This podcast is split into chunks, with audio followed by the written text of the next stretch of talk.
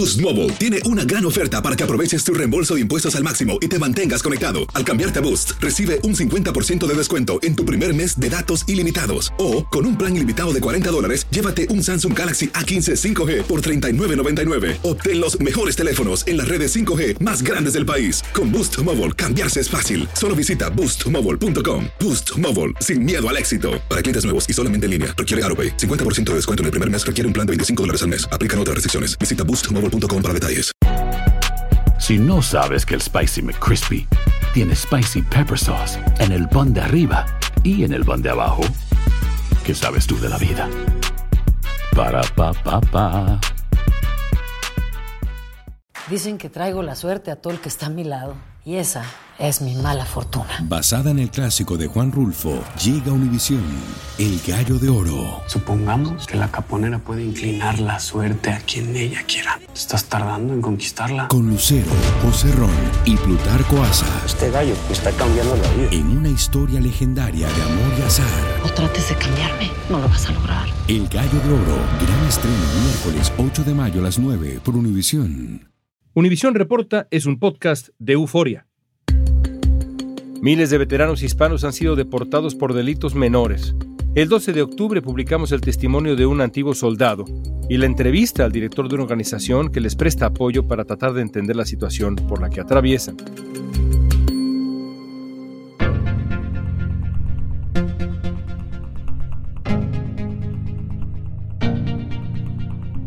Miles de veteranos han sido deportados de Estados Unidos. Veteranos deportados que permanecen fuera del país por casos que pueden ser perdonados. Han sido prácticamente abandonados en sus países. Aunque muchos han sido expulsados por delitos menores, les cuesta muchísimo trabajo regresar y tienen que construir una vida en un país que realmente no conocen. Con ese momento me lo quitaron todo. Nos sentimos defraudados por el gobierno de Estados Unidos. Hoy vamos a conocer la historia de un ex soldado que sirvió en Irak y que fue deportado a México y platicaremos con el director de una organización que presta apoyo a estos veteranos en Tijuana. Hoy es miércoles 12 de octubre, soy León Krause, esto es Univision Reporta.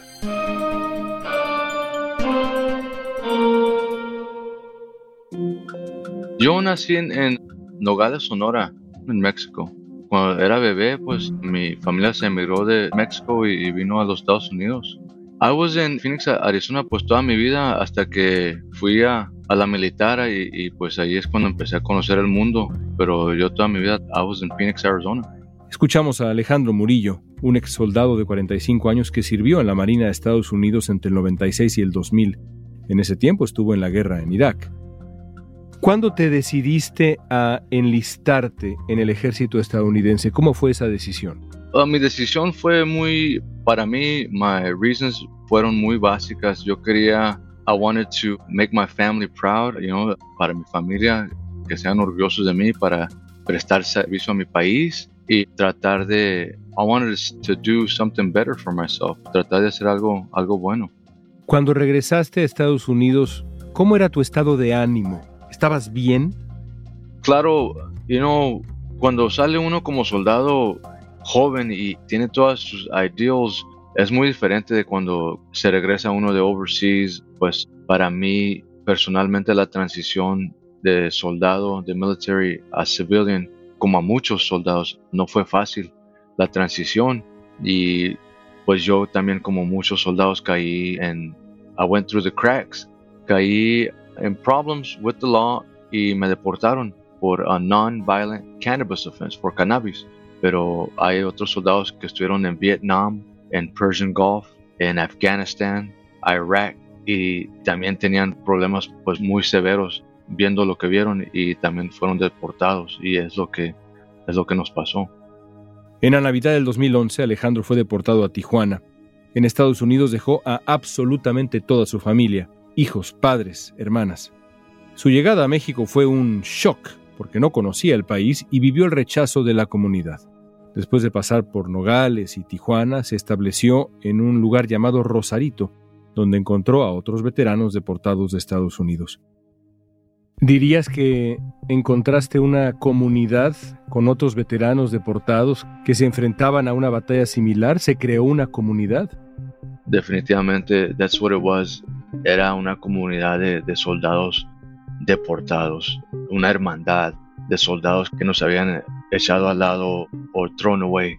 You know, and like I said, teníamos guys, soldados de Vietnam, the Persian Gulf, Afghanistan, Iraq. Cualquier batalla que tuvo los Estados Unidos nos mandaban a nosotros. Y pues lo triste es que muchos de mis compañeros que conocí, mis amigos que estuvieron en esta batalla, nunca volvieron a casa. They, they died in exile en México y en otros países. Alejandro logró volver en abril a Estados Unidos gracias a la ayuda de la Unión Americana de Libertades Civiles, la ACLU, y del Departamento de Defensa del Inmigrante. Después de obtener la residencia legal permanente, comenzó a trabajar en proyectos para ayudar a otros veteranos deportados a regresar a Estados Unidos. ¿Cómo ha sido la vida de vuelta en Estados Unidos después de 10 años? Es un blessing para mí. También ha cambiado tanto mi país. No es el país que dejé, porque ahora pues el racismo está es out in the open y es they're emboldened, pero no me gusta eso. Eso es algo que sí yo quiero cambiar. Yo quiero the America that I grew up in, donde todos estaban incluidos, de todos los países. Lo que yo me acuerdo cuando yo estaba creciendo, cuando estaba chiquito, en las escuelas nos enseñaban que America, the US, los Estados Unidos, agarra su fuerza de su diversity, de sus inmigrantes, de todos los países que vienen aquí y están welcomed aquí. De eso era de lo que nos tratábamos antes y ahora no veo eso.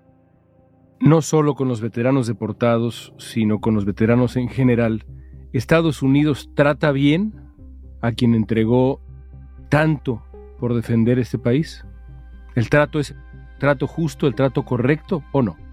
Hay una cosa ahí muy clave ahí. When I was active duty, cuando yo estaba como soldado en active duty y me mandaban para aquí, para allá, para todos los lados, cuando yo regresaba, everybody loved me. Everybody loves a soldier when he's active duty, when he's in uniform, when he's doing doing the thing for America. But once that soldier comes back and he's broken and he's hurt y está lastimado ese soldado cuando regresa y quiere volver a, a algo, a alguna cosa, algo de vida con su familia, algo y tiene algún trastorno mental, no está esa ayuda ahí. So there's two different types of caring for our soldiers.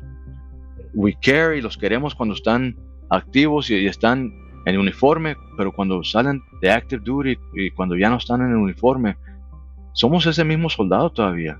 Prestamos servicio y nos dañamos. Necesitamos ese apoyo. No está ahí, no está ahí, pero sí necesita que estar ahí. Gracias, Alex. No, you're welcome, brother. Muchas gracias a ti.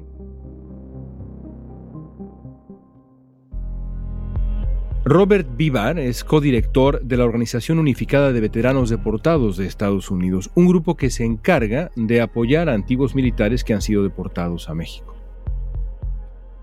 Robert, ¿a qué se dedica la organización en la que participas, United US Deported Veterans?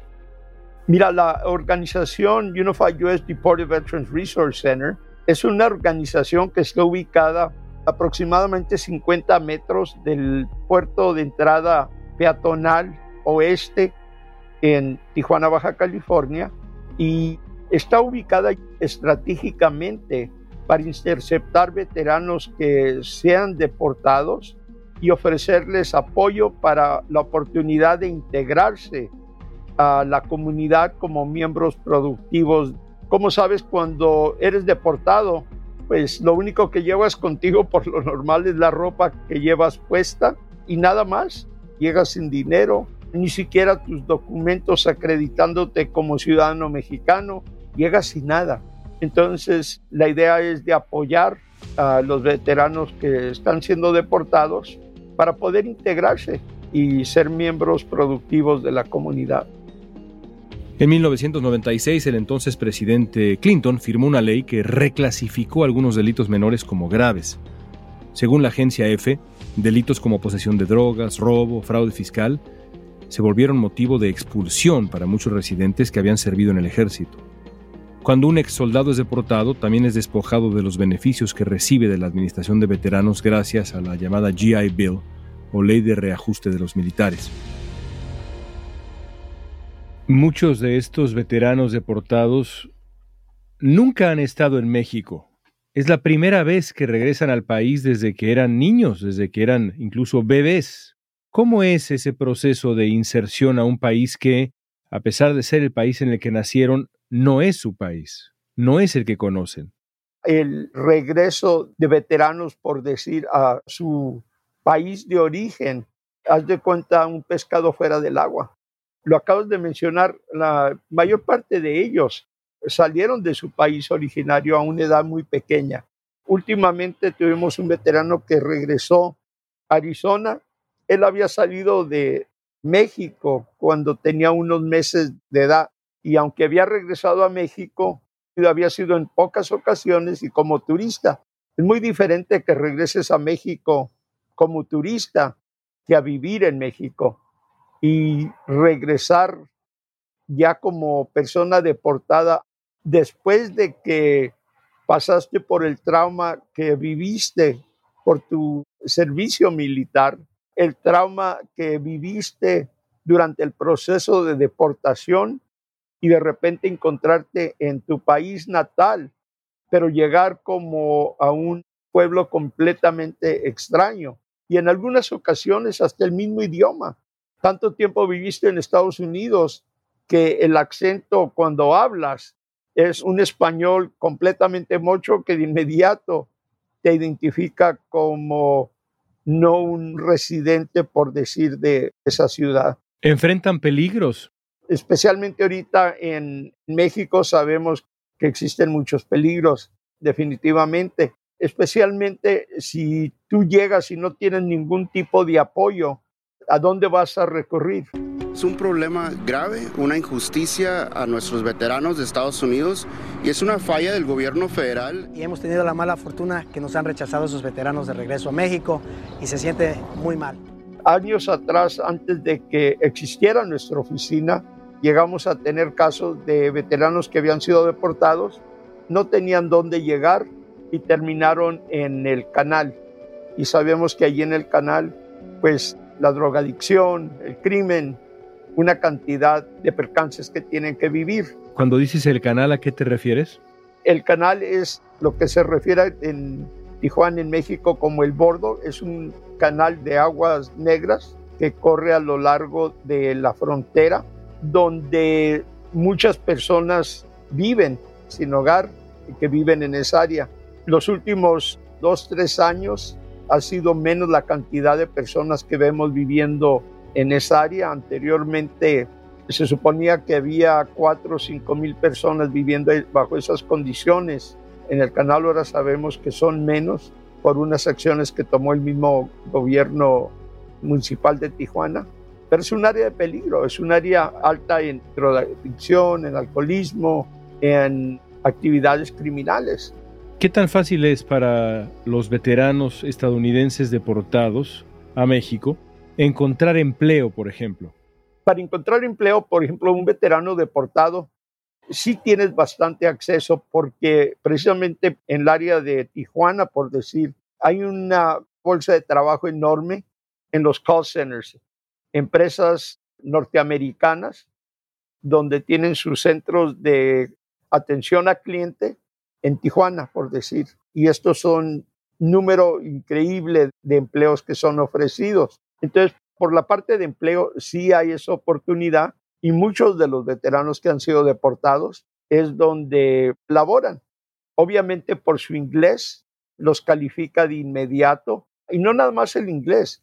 Es muy conveniente para una empresa de un call center contratarte porque como viviste tanto año en Estados Unidos, tú entiendes la cultura de Estados Unidos. Te vas a identificar con la persona que está llamando para cualquier tipo de servicio, ya sea atención a clientes, reservación, dependiendo del tipo de campaña que estés trabajando. Al regreso sabremos cuáles son los retos que enfrentan los veteranos deportados y qué esfuerzos están haciendo para que puedan volver a Estados Unidos.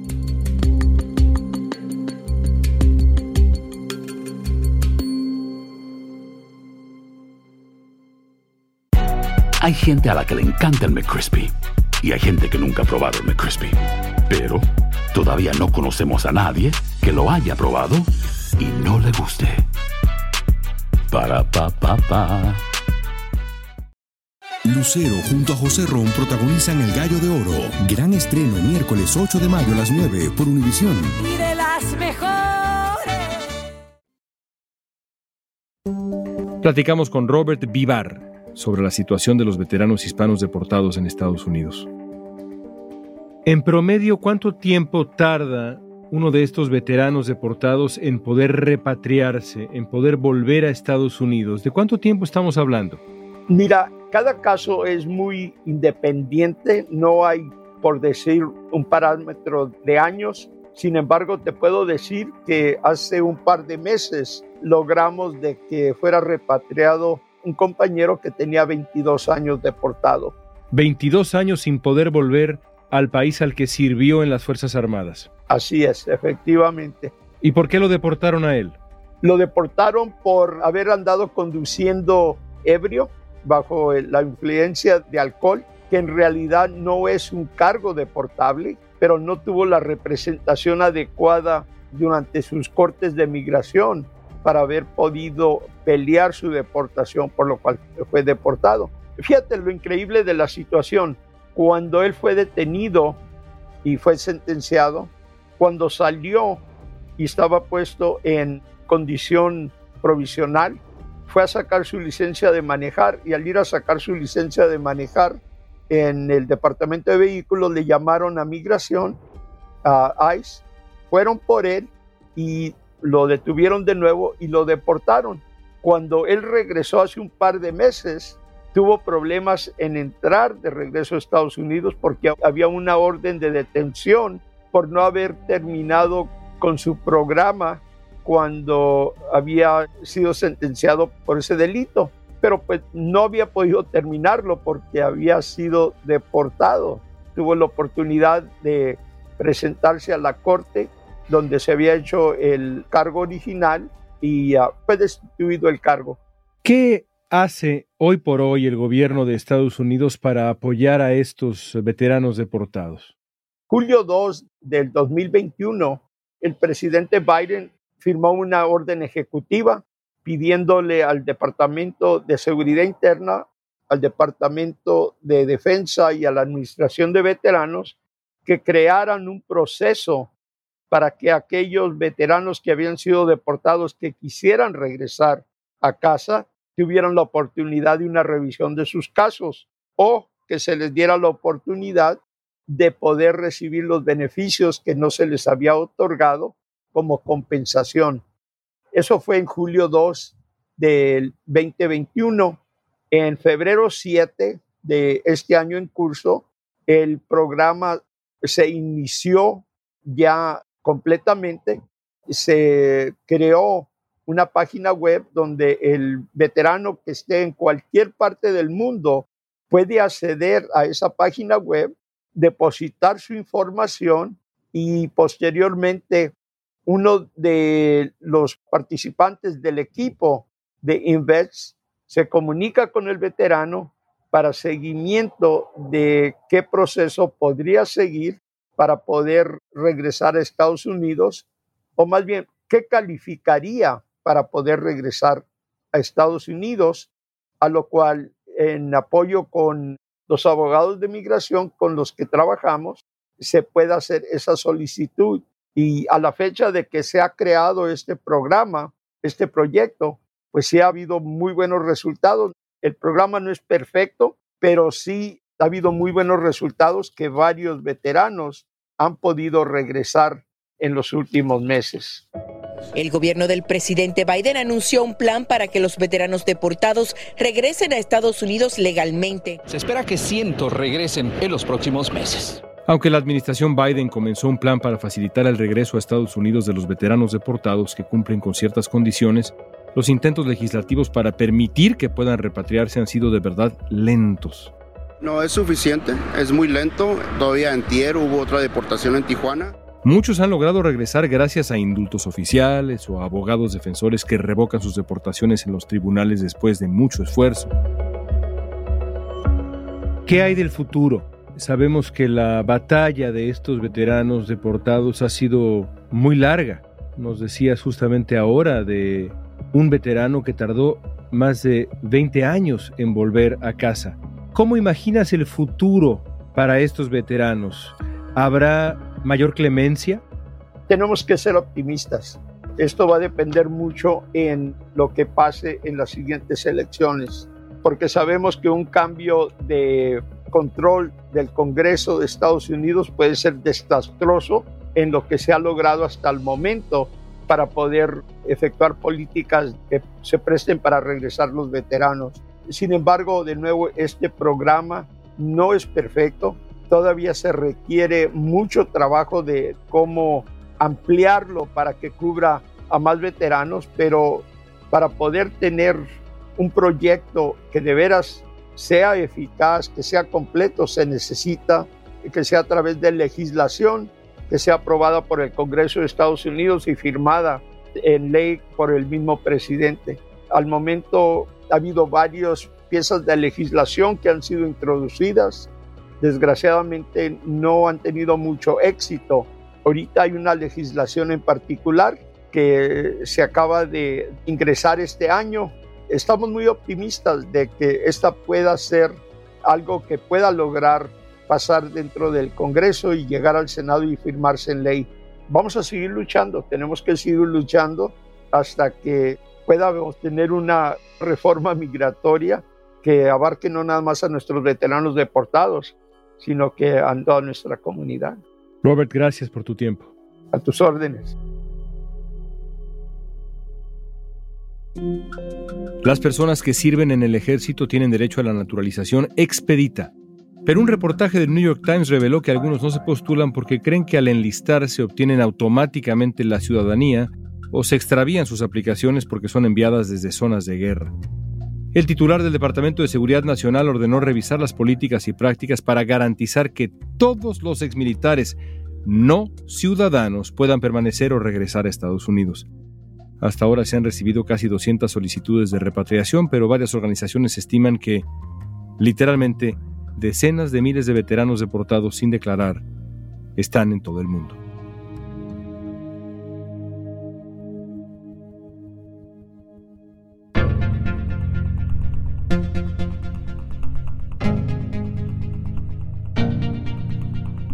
Esta pregunta es para ti. ¿Te parece justo lo que ocurre con los veteranos deportados? Usa la etiqueta Univisión Reporta en redes sociales y danos tu opinión en Facebook, Instagram, Twitter o TikTok. Escuchaste Univisión Reporta. Si te gustó este episodio, síguenos, compártelo con otros. En la producción ejecutiva, Olivia Liendo. Producción general, Isaac Martínez. Producción de contenidos, Mili Supan. Asistencia de producción, Francesca Puche y Jessica Tobar. Booking, Soía González. Música original de Carlos Jorge García, Luis Daniel González y Jorge González. Soy León Krause. Gracias por escuchar Univisión Reporta.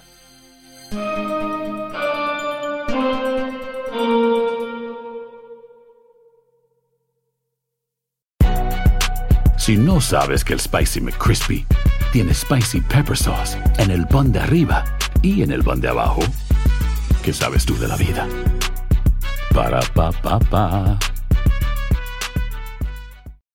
Lucero junto a José Ron protagonizan El Gallo de Oro. Gran estreno miércoles 8 de mayo a las 9 por Univisión. Y de las mejores.